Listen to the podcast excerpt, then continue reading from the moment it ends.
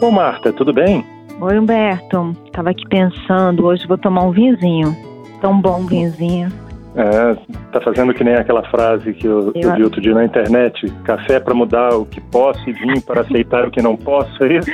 É aquela oração da sabedoria, né? Que né, no, no original é: Senhor, dai-me coragem para mudar o que eu posso, serenidade para aceitar o que eu não posso e sabedoria para distinguir, né? Agora é: dai-me café para dar o que eu posso e, e vinho para aceitar o que eu não posso. É o vinho tem um efeitozinho sedativo, assim, né? Com moderação, né? Porque o álcool em, em excesso ele acaba sendo depressivo, acaba causando reações emocionais às vezes meio descontroladas. Mas um vinhozinho, assim, uma tacinha de vinho, ele dá assim uma relaxada, ele favorece a intimidade, eu acho uma delícia, eu adoro.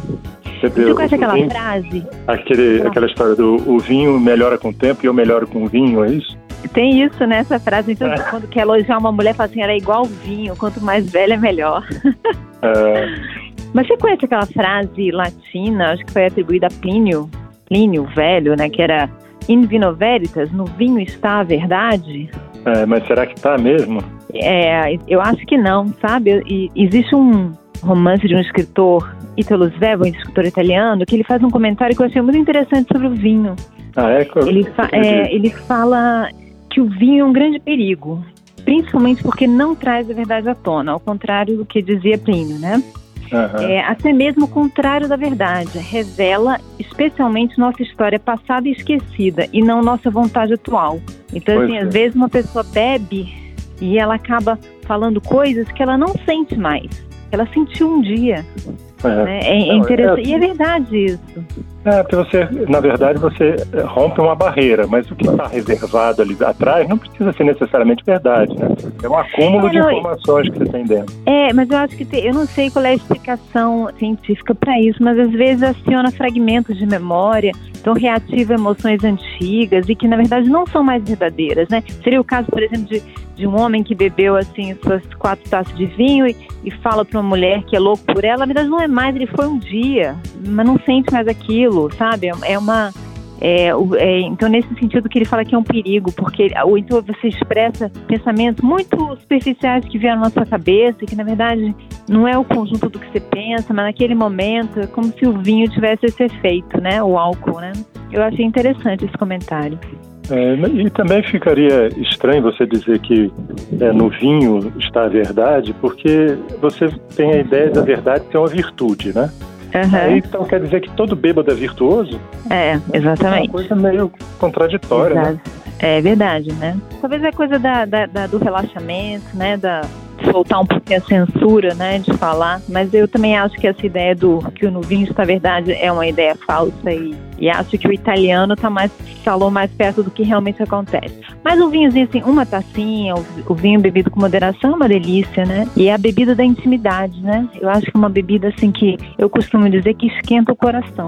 É, mas essa história de beber com sabedoria também tem isso, né? A é. frase original, ela não era só em veritas, veritas. Ele era infino veritas e sanitas, quer dizer, Exatamente. está a verdade, mas na água está a saúde. Exatamente, o álcool em excesso é um perigo, né? Tudo é uma questão de dose, né? De sabedoria, de equilíbrio, né? É, inclusive porque essa história de, de, dizer que é, você tem no vinho a verdade, às vezes a pessoa, depois de um, de um, excesso de bebida, ela começa a falar coisas até desconexas. Que ela nem é. pensa, que ela nem sente, né? Tem aquela é. história da, das fases do álcool, né? A primeira, que o pessoal fala, primeiro é o macaco, depois é o... Tem várias fases, né? Depois o leão, que é quando vem a raiva. Tem a fase da tristeza, depois tem a fase do, do corpo, né? Que é, que, é, que é a ressaca, né? É, bom, o meu lado animal não está manifestado na bebida alcoólica, eu não bebo. É, não, nem o meu.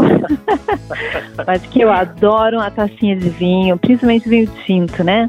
Não sei, o vinho tem um imaginário também, né? O vinho está muito ligado à nossa cultura, tem muito imaginário, tem muita coisa em cima do vinho, né? Essa, aqueles enólogos, inclusive. Você sente aquelas coisas todas no vinho? Ah, você não, não gosta de, de álcool, né? Ah, não bebo. Não né?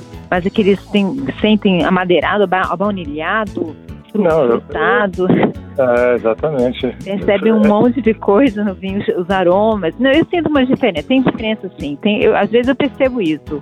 Essas sutilezas assim de, de sabor, né? Mas o vinho é uma bebida muito interessante, muito a maneira como ele é produzido, as vinhas que são lindas, né?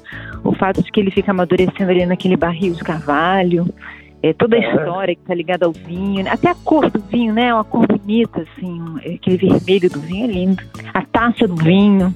Pois é, mas, não, mas ele, ele procura um, é, esse lado glorioso do vinho. Eu estava lembrando, tem uma frase de Napoleão Bonaparte que diz assim, sobre o vinho: é. nas vitórias ele é merecido, nas derrotas ele é necessário. É, exatamente. Famoso é, um beber para esquecer com um certo requinte.